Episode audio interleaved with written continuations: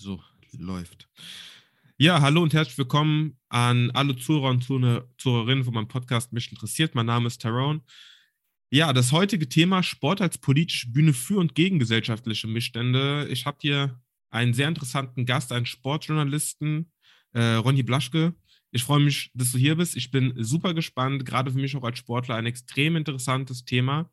Und ich bin auch heiß darauf, was bei dem Gespräch rumkommt. Ja, danke für die Einladung. Hallo. Kannst du dich kurz denjenigen, die dich jetzt nicht kennen, kurz vorstellen? Was machst du? Wer bist du? Was ist deine Arbeit?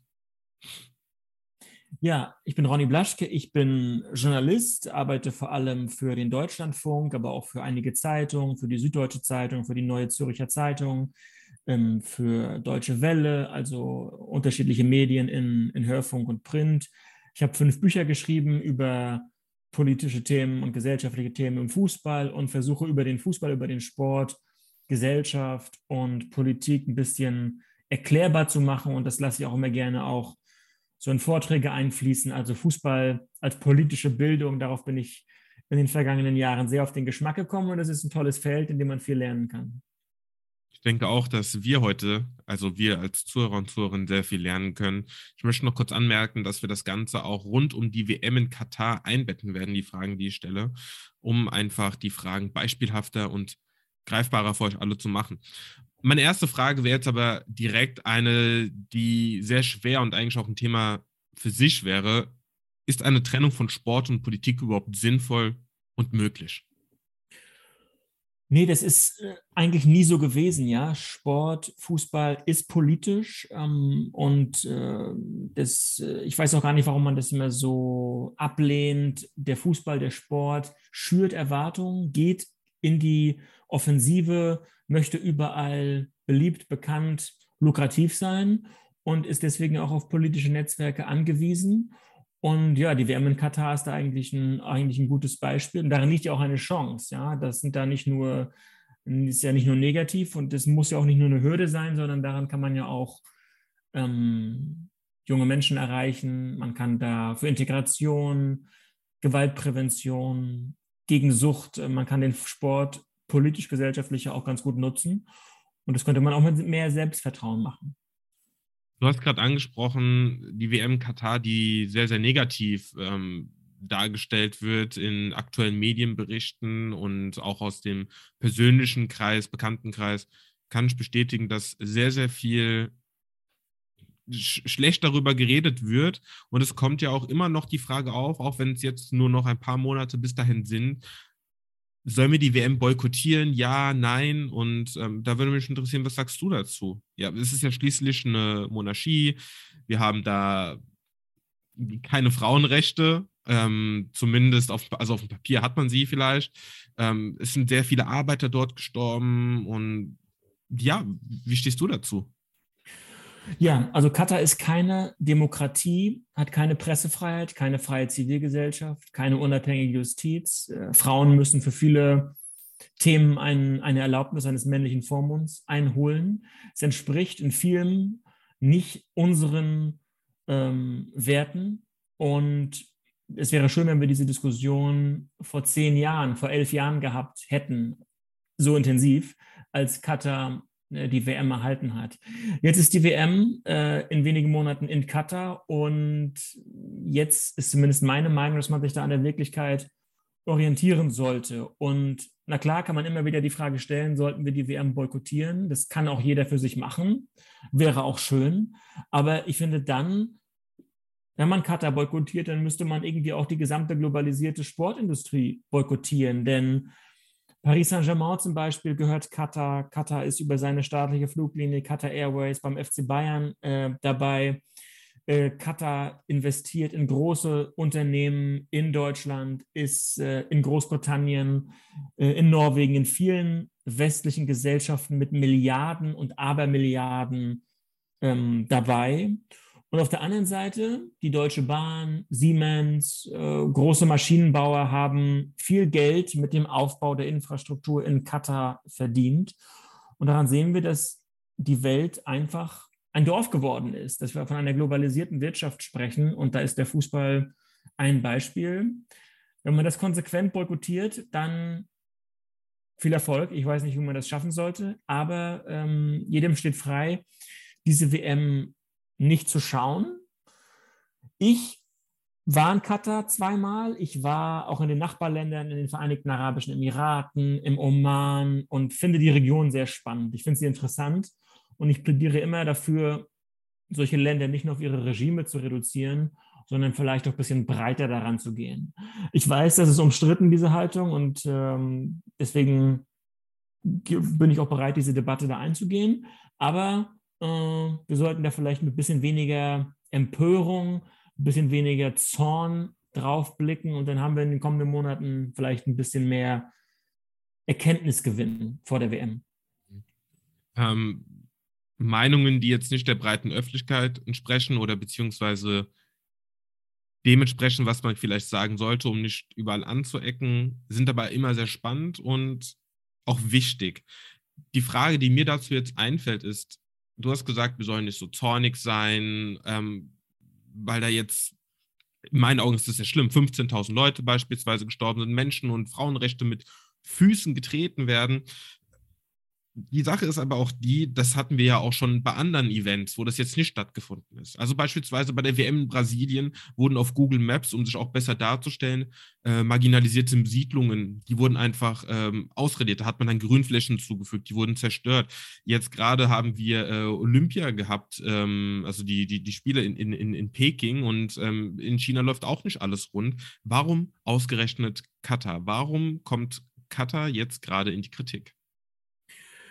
Ja, das hast du richtig angesprochen. Wir hatten das vor der WM und vor den Olympischen Spielen in Brasilien, in Rio, vor der Fußball-WM in Südafrika hatten wir andere Themen. Wir hatten vor den Olympischen Spielen in China. Und es wird immer auch immer so weitergehen, dass für große Sportereignisse Tausende, Zehntausende Menschen vertrieben werden, dass es massive Umweltsünden gibt, dass es ähm, dass es ja keine demokratischen Prozesse gibt, dass Menschen nicht beteiligt werden, dass dann dem Gemeinwohl nicht der Erfolg, sondern die Steuerlast aufgebürdet wird. Die müssen teilweise noch Jahrzehnte später diese Steuerschulden abtragen.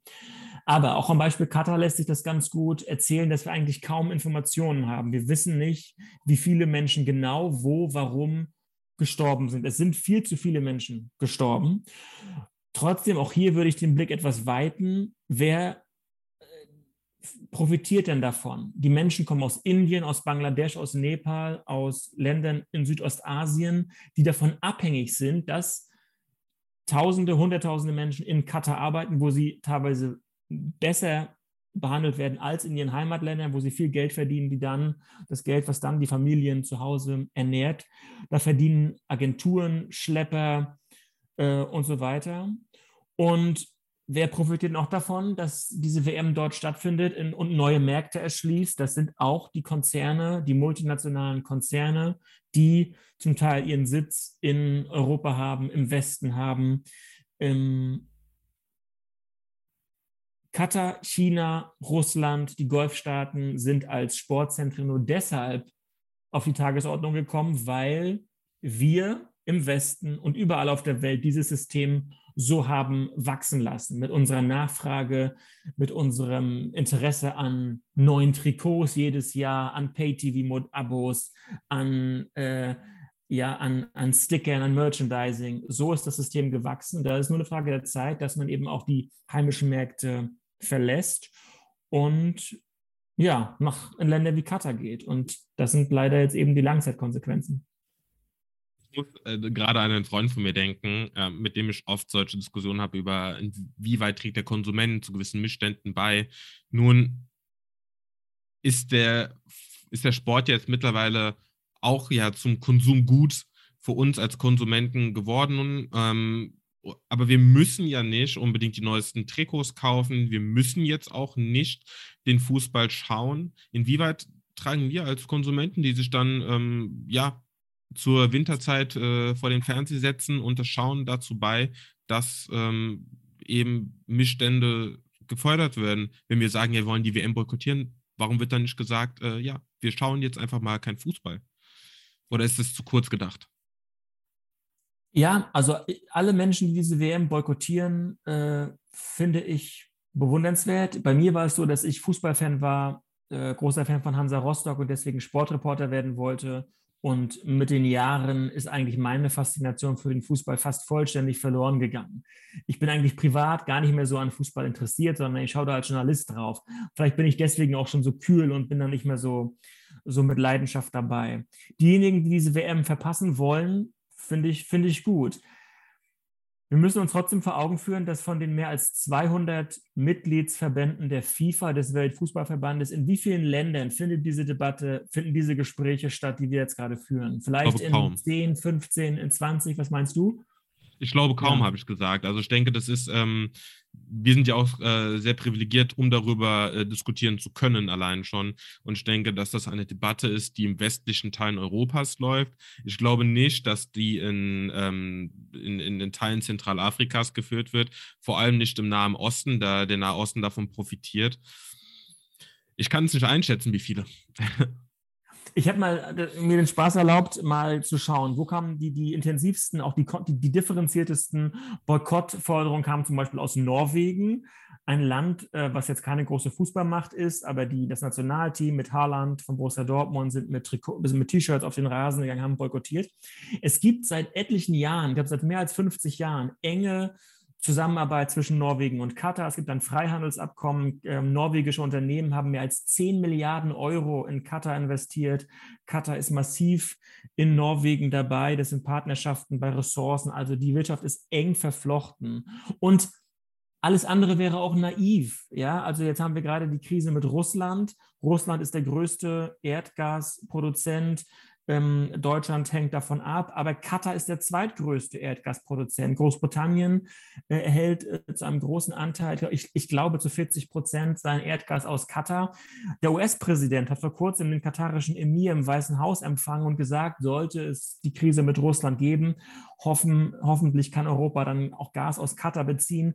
Bei der Evakuierung von, von Zehntausenden afghanischen Menschen nach der Machtübernahme der Taliban äh, sind viele Menschen über Doha ausgeflogen worden. Also wir suchen es uns auch ein bisschen so aus, ja, wo, wo helf, hilft uns dieses Land und wo finden wir es dann eher, wo können wir denn eher unsere Werte irgendwie abarbeiten, weil sie unseren Werten nicht ähm, entstehen, äh, entsprechen. Noch einmal, immer wieder Kritik üben, für unsere Werte eintreten, aber dabei das große Bild, das große Bild im Blick behalten. Und sonst ist es, finde ich, irgendwie immer nur so, so ein Mittel, um das schlechte Gewissen äh, loszuwerden, ohne zu wissen, was mit, welche Interessen, welche Abhängigkeiten eigentlich überall bestehen. Da stellt sich mir die Frage, wir sagen jetzt einmal, ist es gut, ähm, weil es war ja anfangs, es geht ja auch um eine politische Bühne bei dem, dem Ganzen ob so ein Sportevent ähm, auch eine positive Veränderung hervorrufen kann. Ich meine, die Menschenrechte werden da, oder auch jetzt, ich glaube, zweieinhalb äh, Millionen Menschen dort sind äh, Arbeitsmigranten und Migrantinnen, ähm, die in Katar da jetzt arbeiten und auch eben leben werden das Leid, das den Leuten da teilweise widerfährt, überhaupt nicht mitbekommen, wäre der Fokus durch die WM jetzt nicht auf dieses Land da überhaupt gelenkt. Sollten wir die WM vielleicht auch einfach als Chance sehen, um eben solche Missstände aufzuklären? Idealerweise schon, ja. Also wir reden seit elf Jahren über dieses Land und über dieses System, das sogenannte Kafala-System, dass die Arbeiter einen Bürgen brauchen, also eine moderne Leibeigenschaft, die ist über Jahrzehnte gewachsen, gibt es auch in anderen Ländern, am Persischen Golf, Saudi-Arabien, den Vereinigten Arabischen Emiraten. Darüber haben wir jetzt viel erfahren. Es sind auch einige Reformen angestoßen worden. Inwieweit die jetzt umgesetzt werden, ist sehr, sehr schwer äh, zu prüfen, weil es schwierig ist, solche Arbeitsbewegungen in einem Land umzusetzen, wo es eigentlich keine oder kaum Kontrollmöglichkeiten gibt, weil freie Presse und Zivilgesellschaft und so weiter nicht bestehen und weil äh, äh, die ganzen Unternehmen und auch mit der, mit der Herrscherfamilie eng verwachsen sind. Ob das jetzt was bringt, das können wir vielleicht in einigen Jahren erst sehen. Ich bin da mittlerweile skeptisch, weil in Katar die Leute schon sehr traurig oder irritiert oder zornig über die fortwährende Kritik aus dem Westen sind und viele Menschen inzwischen in Katar auch diese WM gar nicht mehr wollen, weil sie wieder ihre Ruhe haben wollen und weil sie sich beobachtet fühlen und weil sie sich nicht ernst genommen fühlen und weil sie auch teilweise Arroganz vom Westen äh, äh, führen. Und leider wird es wieder so sein wie immer, ja, wenn dieses Sportereignis vorbei sein wird, dann werden wir nicht mehr so richtig dahinschauen. Ich finde, die Lehre eher, die Lehre sollte eher daraus sein, bevor ein, so ein, eine WM oder Olympische Spiele vergeben werden, da genau hinzuschauen, das an, an Verpflichtungen zu knüpfen. Und aber vielleicht noch einmal, die Summen, die im Fußball äh, umhergeistern, sind hoch. Aber sie sind bei weitem nicht so hoch wie die Investitionen, die Katar in den USA, in Großbritannien, in Frankreich und so weiter ähm, investiert. Die, diese Netzwerke werden weiter bestehen, auch ohne die WM. Und sie hätten auch ohne WM, äh, hätten sie weiter bestanden. Vielleicht sollten wir im Fußball ein bisschen runterkommen, ja, wenn der FC Bayern mit seinem Frauenteam, ich war in Katar, habe gesehen, dass, dass das Frauenteam des FC Bayern regelmäßig da mit katarischen Fußballerinnen kickt, dass dort ein Austausch besteht, dass es Konferenzen gibt, dass jetzt während der WM zum Beispiel in Deutschland alternative Fußballturniere organisiert werden, dass es Initiativen gibt, dass wir uns darüber unterhalten, dass es ganz viele Projekte gibt. Das ist doch schon mal was. Warum dann immer wieder sagen, äh, oder warum immer diese ganz große Frage stellen? Das, das führt uns, glaube ich, nicht weiter. Und was auch wichtig ist, die großen deutschen Fußballclubs und die großen Sportverbände haben ihre Hausaufgaben noch nicht gemacht. Es gibt, finde ich, kaum ernstzunehmende Menschenrechtskonzepte.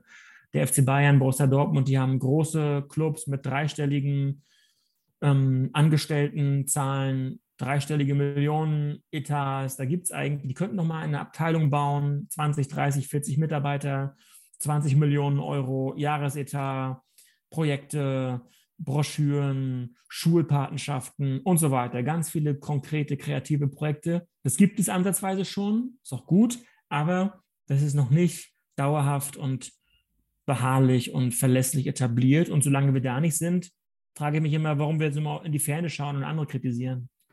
Ich habe gerade zwei Fragen. Du hast erwähnt, dass du in ähm, Katar warst. Ich habe auch in einen anderen Podcast reingehört. Den Namen habe ich leider vergessen.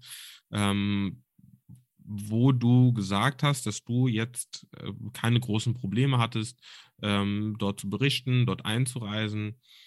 Da stellt sich mir die Frage, dein Name ist Ronny Blaschke. Wie wäre es denn aber, wenn du Ronja Blaschke heißen würdest? Hättest du da überhaupt dann in das Land reingekommen, so frei berichten können? Und zeigt das nicht auch, allein schon die Propaganda, die ja auch ähm, betrieben wird, wenn es heißt, hey, komm rein, ja, du kannst dir alles angucken, aber sobald du draußen bist und hinter verschlossenen Türen werden dann dennoch ähm, ja, Schandtaten getrieben, was äh, Menschenrechte angeht.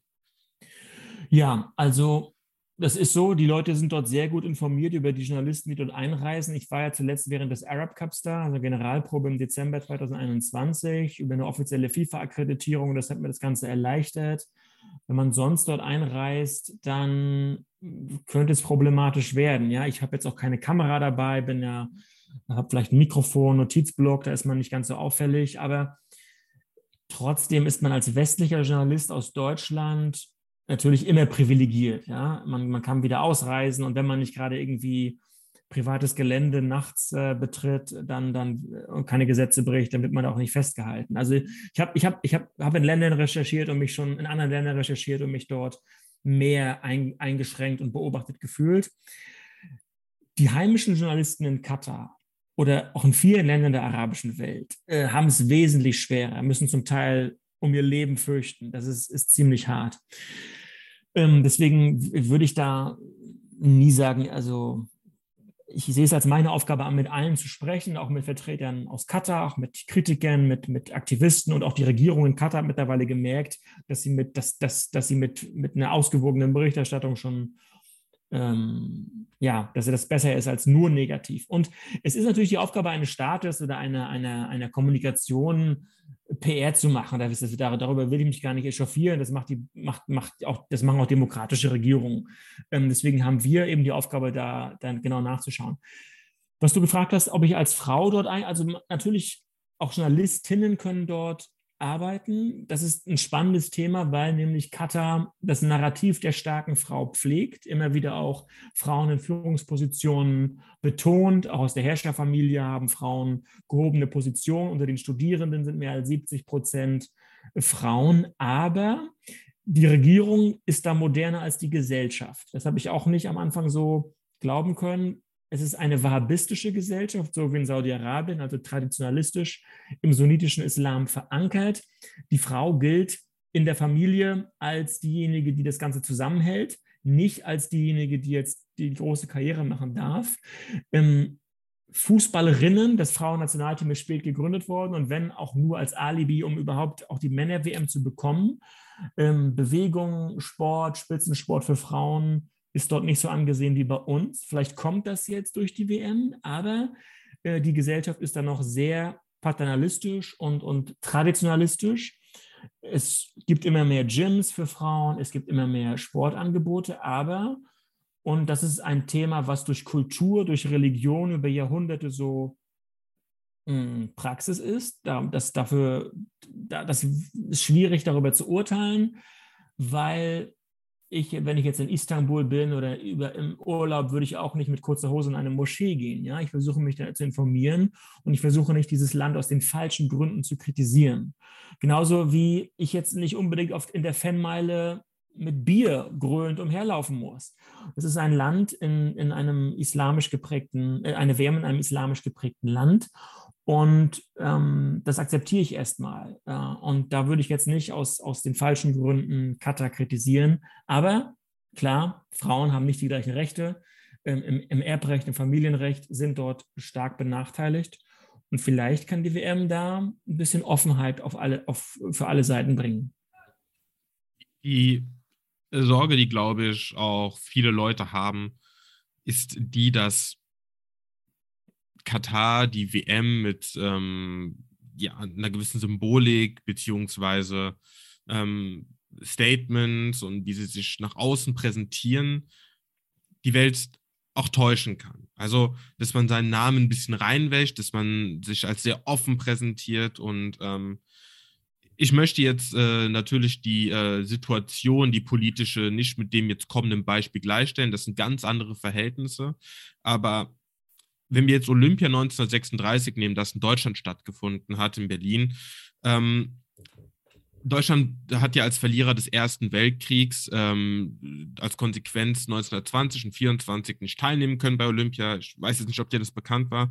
Ähm, wurde dann aber halt dennoch als Gastgeber 1936 auserkoren und hatte die Chance, sich neu zu präsentieren. Wir wissen jetzt aber alle, Machtergreifung 1933, NSDAP, Antisemitismus äh, einfach abstoßend, was da ähm, abgelaufen ist. Nun war es aber so, dass der damalige Sportfunktionär, ähm, Karl Ritter von Halt war der Name, wenn ich mich nicht irre, bevor die ganzen Leute eingereist sind aus dem Ausland, alle antisemitischen ähm, Plakatierungen, ähm, Schilder, alles entfernt hat, um sich als weltoffen zu zeigen. Und hat damit ja auch irgendwo Deutschland äh, als offenes Land äh, gezeigt und ausstehen, außenstehende Personen glauben lassen, hey, was wir da über Deutschland hören, das stimmt doch überhaupt nicht so. Und danach wissen wir ja alle, wie es weiterging. Das ist natürlich jetzt kein direkter Vergleich mit Katar, um Gottes Willen. Aber Katar kann das ja auch nutzen, um sich als weltoffen zu präsentieren und dann im Nachhinein wieder anders agieren. Siehst du da nicht eine Gefahr? Ja, na klar. Also jedes Land will sich da äh, präsentieren und äh, gerade Katar, äh, es ist ein bisschen anders. Also grundsätzlich bin ich immer dafür, dass man, dass man Sportereignisse aus unterschiedlichen Epochen nicht miteinander vergleicht. Das Beispiel 36 wird immer wieder genannt, aber bleiben wir mal konkret bei Katar. Ja. Es ist nicht so, dass Katar wie Brasilien äh, 2014 oder Südafrika 2010 diese WM braucht für, für nationalen Zusammenhalt. Ähm, von diesen drei Millionen Einwohnern in Katar sind nur 10 Prozent katarische Staatsbürger und die sind so wohlhabend wegen ihrer Ressourcen, dass sie diese WM einfach eigentlich nicht brauchen. Ja. Das Land will sich modernisieren, braucht äh, Tourismus, braucht Startups, braucht ähm, äh, Investoren, um langfristig stabil zu bleiben und auch sicher zu sein vor dem großen Nachbarn Saudi-Arabien. Also das sollte man schon mal wissen, diese konkreten Ziele, warum Katar das braucht. Also da ist die WM eine Möglichkeit. Aber sie braucht jetzt eigentlich nicht unsere Gunst. Ob wir, ob jetzt Deutschland Katar mag oder nicht, das ist dem Emir, das ist ihm wichtig, aber ist ihm nicht, vielleicht nicht das, das Wichtigste. Der große Unterschied zu 1936 ist, dass ähm, wir Erfahrung haben, dass wir eine große, pluralistische, freie Presse haben und viele, viele stabile Demokratien. Und wir, müssen, wir, wir brauchen uns da nicht täuschen lassen. Ich glaube nicht, dass wir uns da jetzt noch täuschen lassen, dass Großbritannien oder die Gesellschaften in, in Skandinavien, in den USA sich ähm, davon täuschen lassen. Ähm, deswegen, ich versuche immer, oder ich versuche mich da, wie kann man es denn machen? Ja, also wir können jetzt, wir können uns jetzt beide einig sein und wir sind uns einig. Wir würden die WM am liebsten immer nur in der Schweiz haben oder in England oder in den USA und wir würden nie in eine nicht, in eine nicht demokratische, in ein nicht demokratisches Land gehen. Wenn wir jetzt die coolste Aktion machen, das coolste Projekt haben, dann kommt das noch lange nicht in Katar an. Wie können wir denn den Menschen dort helfen? Ähm, das hat sich, hat ja schon Wladimir Putin 2014, 2018, 2014 und 2018 bei der WM gezeigt, dass, und das sieht man jetzt bei der großen Krise, je stärker die Kritik aus dem Westen ist, desto mehr fühlen sich diese Autokraten, Diktatoren provoziert. Ähm, äh, sie, sind, sie gehen noch mehr, äh, werden noch trotziger, werden noch bockiger. Und an wem lassen sie das aus? An den ohnehin schon marginalisierten Gruppen und Minderheiten. Deswegen sind diese, ich frage mich immer, wie das ist, auch bei den Menschenrechtsorganisationen. Das ist ganz, ganz toll, ganz, ganz wichtig, was sie machen. Aber das sind doch letztendlich meistens Zeichen, die uns die, die wir gut finden, ja, die unser Gewissen erleichtern. Aber was, was muss man denn machen, um, um den Menschen in Katar, in China zu helfen? Da muss man eben ein bisschen von seinem, von seinem Bild abweichen, wenn man die Menschen erreichen will. Dann fährt man nach Katar ist, nicht, ist vielleicht nicht ganz, so selbst, nicht ganz so selbstbewusst in seinem Ton, versucht diese kleinen Brücken aufzubauen, Netzwerke zu schmieden, mit Universitäten vielleicht so Konferenzen zu machen. Das ist vielleicht alles naiv. Ich weiß nicht, vielleicht ist seine Meinung, vielleicht ist es alles naiv, aber wie soll man es sonst denn machen? Ansonsten äh, gibt es diese noch größere Lücke und ich glaube trotzdem immer, wo, wo Zusammenarbeit ist, wo Menschen sich aus wirtschaftlichen, kulturellen, sportlichen Gründen austauschen, begegnen, da lernt man was voneinander. Ähm, und gleichzeitig kritisch bleiben. Das ist vielleicht naiv, ich weiß es nicht, aber was wäre die Alternative? Nur immer zu schimpfen und sich zu empören, das mag uns freuen, aber, und das ist innenpolitisch für uns vielleicht auch wichtig und das stärkt unsere Netzwerke, unsere, unsere NGOs, aber ist damit den indischen und nepalesischen Arbeitern in Katar geholfen und den Frauen? Ich weiß es nicht. Ich bezweifle das. Ich finde den Begriff naiv immer sehr, sehr schwierig.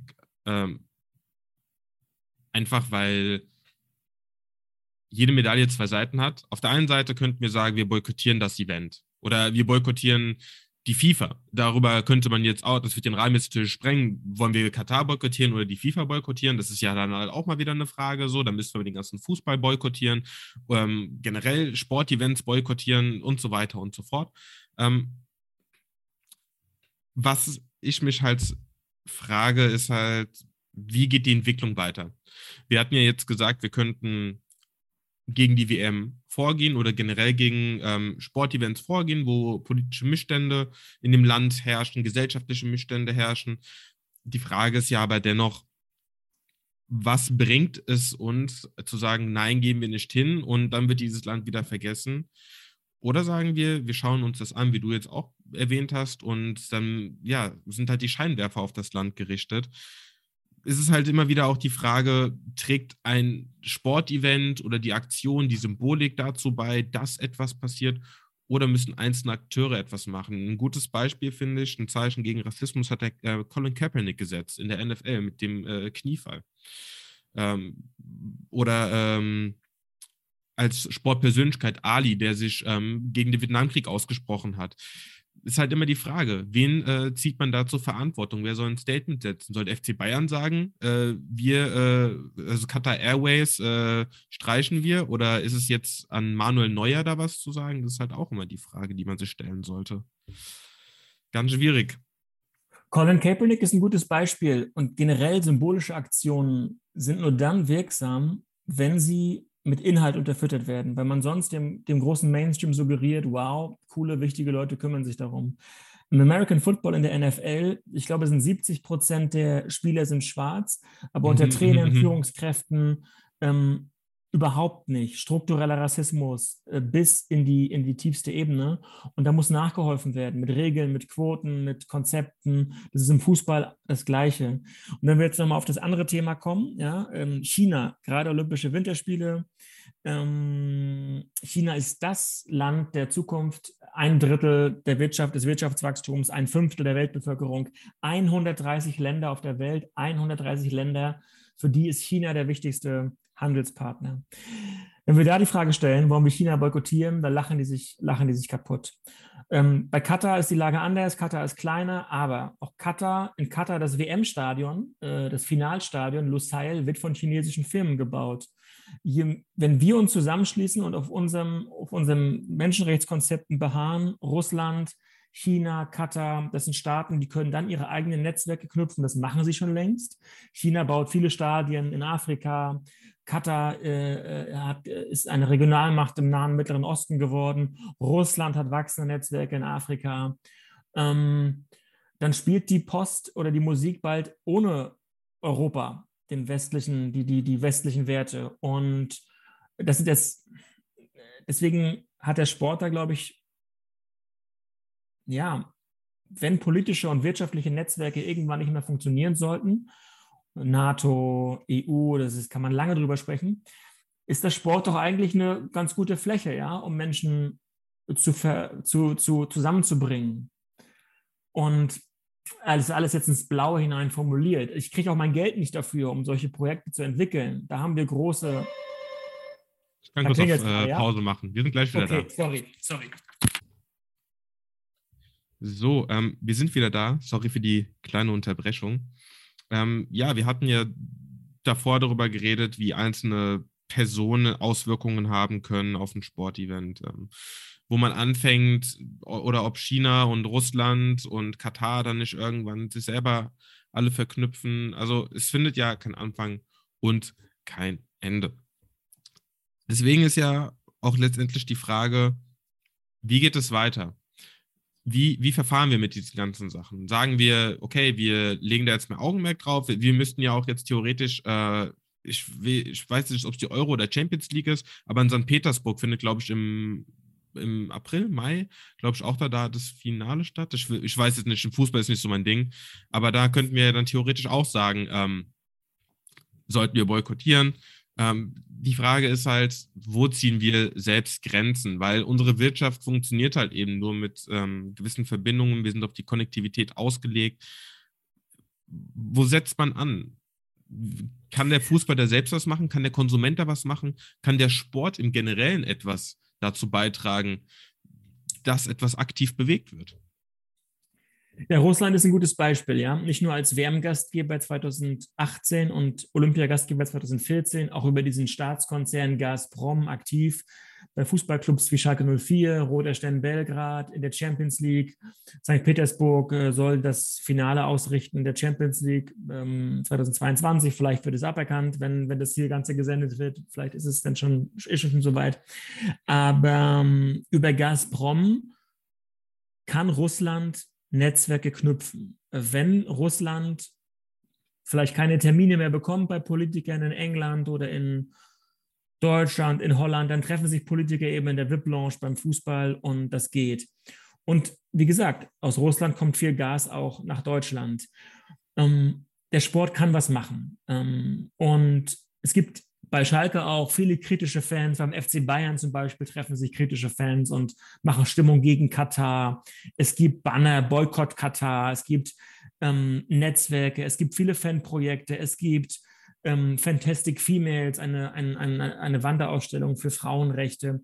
Also Deutschland ist das Beispiel, wo der Sport, wo der Fußball eine beeindruckende Zivilgesellschaft hervorgebracht hat, wo es Netzwerke gibt, wo Fans, wo Frauen, wo Männer, wo, wo Leute sich wegen des Fußballs vernetzen, ihr Hobby nicht aufgeben wollen und gleichzeitig kreativ und künstlerisch, politisch gegen Antisemitismus, gegen Rassismus, gegen Sexismus. Das gibt es in keinem anderen, kein, in keinem anderen Land der Welt. Durch die WM 2006, ich habe ganz viele beeindruckende Sachen erlebt. Orchester haben, haben sich mit Fußballvereinen verknüpft. Es gibt im, im, in einem Jugendtheater in Leipzig ein Stück für einen jüdischen Fußballer, der von den Nazis ermordet wurde. Also sogar die sogenannte Hochkultur nimmt den Fußball auf. Das ist positiv, das ist, das ist aktivierend, das ist das Engagement und vielleicht sollten wir uns mehr darauf konzentrieren. Mehr über das Positive. Aber ich weiß, der, ich weiß dass, dass, dass der Mensch nicht so tickt und dass Medien auch nicht so ticken. Ähm, aber das, damit wäre uns vielleicht ein bisschen mehr geholfen, wenn wir mehr das positive, aktivierende im Fußball betonen würden. Nach den ganzen Fragen, die du mir jetzt beantwortet hast, habe ich jetzt rausgehört, dass du Sport als Chance siehst gegen politische und gesellschaftliche Missstände in einem Land. Ist das richtig? Man muss da, man muss da, wir beide können da jetzt, ja, jetzt haben wir eine halbe, dreiviertel Stunde gesprochen, aber wir können mal Mesut Özil nehmen, ja, ehemaliger Nationalspieler Deutschlands, der hat sich ins Abseits geschossen, weil er mit Erdogan, dem türkischen Präsidenten, ein Foto gemacht hat. Ähm, wir fanden es ganz, ganz toll, aber als er für die Uiguren eingetreten ist, also für die unterdrückte muslimische Minderheit äh, in China, er war auch mal als gläubiger Muslim in Mekka, hat dort ein Foto gepostet. Das fanden wir auch cool. Also, oder hat er hat sich äh, für, für Hongkong ausgesprochen. Also da sieht man schon an dieser einen Figur, egal was er politisch macht, er wird von der einen Seite kritisiert und von der anderen Seite glorifiziert. Junge Sportler, Sportlerinnen können es nie allen recht machen. Und wir müssen diese Frage mal zu Ende diskutieren. Wir finden es natürlich toll, oder zumindest wir beide finden es toll, wenn Fußballer, wenn Sportler sich gegen Rassismus positionieren. Aber beim nächsten Thema, was wäre denn, wenn sie sich jetzt für Palästina positionieren oder für den Kosovo oder für die Rohingya? Also da gibt es ja viel kompliziertere Fragen. Und wer entscheidet dann, was gut und was schlecht ist? Also das sollte der Sport erstmal beantworten. Ja, was darf man, was darf man nicht? Wie politisch dürfen, wie politisch sollten Sportler sein? Und dann können wir das vielleicht ein bisschen konkreter alles diskutieren. Aber so ist es immer nur das, die ewig gleiche Frage, Boykott oder nicht. Ich bin ja fast froh, wenn dieses Jahr vorbei ist. Dann haben wir erstmal Olympische Spiele in Paris, Los Angeles und eine Fußball-WM in den USA. Da ist der Westen erstmal wieder zufrieden. Da können wir uns in zehn Jahren wieder unterhalten. Wenn die WM in China ist, dann haben wir wieder ein bisschen Ruhe. Ja, Ronny, du hast ja vorhin auch schon gesagt, dass du ähm, nicht so viel Zeit hast. Deswegen machen wir da jetzt auch langsam einen Cut rein. Ich würde dich aber selber noch bitten, abschließende Worte an die Zuhörer und Zuhörerinnen zu richten. Wenn du etwas sagen möchtest, auch gerne Werbung für deinen Twitter-Account, für deine äh, Internetseite und für deine ähm, Bücher. Das ist bestimmt auch sehr, sehr spannend für einige Leute, die hier zuhören. Ja, vielen Dank. Also ja, gerne über Twitter at Ronny Blaschke. Ähm, das letzte Buch Machtspieler erschienen äh, 2020, Fußball im Propaganda, Krieg und Revolution. Eine Botschaft, äh, jeder kann bei sich selbst anfangen. Ja? Wo reist man hin, in welchen Urlaub, welche Trikots kauft man, wo sind diese produziert worden, wie viel Geld gibt man für die multinationalen Medienanbieter äh, aus und so weiter und so fort. Also hat er schon seit einigen Jahren ein, zu einem bewussteren Konsum geführt. Wir achten darauf, was wir essen, was wir trinken, immer mehr sogar auch schon, wo wird unsere Kleidung produziert. Und ist im nächsten Schritt ein bewussterer Fußballkonsum. Nicht immer sofort alles boykottieren oder sofort alles äh, ähm, verurteilen, aber langsam kann man mal damit beginnen. Und ähm, ja, reist nach Katar, von da ist es nach Dubai nicht, nicht weit, nach Saudi-Arabien kann man mit dem Auto fahren, Iran auf der anderen Seite des Persischen Golfs. Mit dem deutschen Reisepass hat man wunderbare Privilegien, das sollte man nutzen. Fragen stellen, hingucken, nicht ganz so viel Geld lassen, ja, das würde vielleicht den falschen Leuten gut zugutekommen, aber ich bin dann, ich bin dann neugierig und, und äh, ich hoffe, das seid ihr auch. Und dann könnt ihr euch äh, ein eigenes Urteil bilden und im Idealfall unterhalten wir uns dann auch nach der WM darüber, wenn das Raumschiff längst schon wieder weitergeflogen ist. Vielen Dank auf jeden Fall für deine ehrliche Meinung und auch dafür, dass du nicht zurückschreckst, Sachen zu sagen, wo andere sagen würden, um Gottes Willen, wie kann der das nur oder wie kann man das überhaupt nur aussprechen? Dafür danke ich dir. Das hat man nicht oft. Und ich bin auch gespannt, ähm, wie die Rückmeldungen zu dieser Folge werden. Und dementsprechend würde ich mich hier von dieser Folge von euch in dieser Folge von euch verabschieden. Ich markiere nochmal deinen Twitter-Account, packe einen Link rein, dass die Leute sich das alles ansehen können. Und ähm, danke dir für deine Zeit. Und an alle, die zugehört haben, nochmals vielen Dank und wir hören uns beim nächsten Mal. Macht's gut. Danke für die Einladung. Ciao, ciao.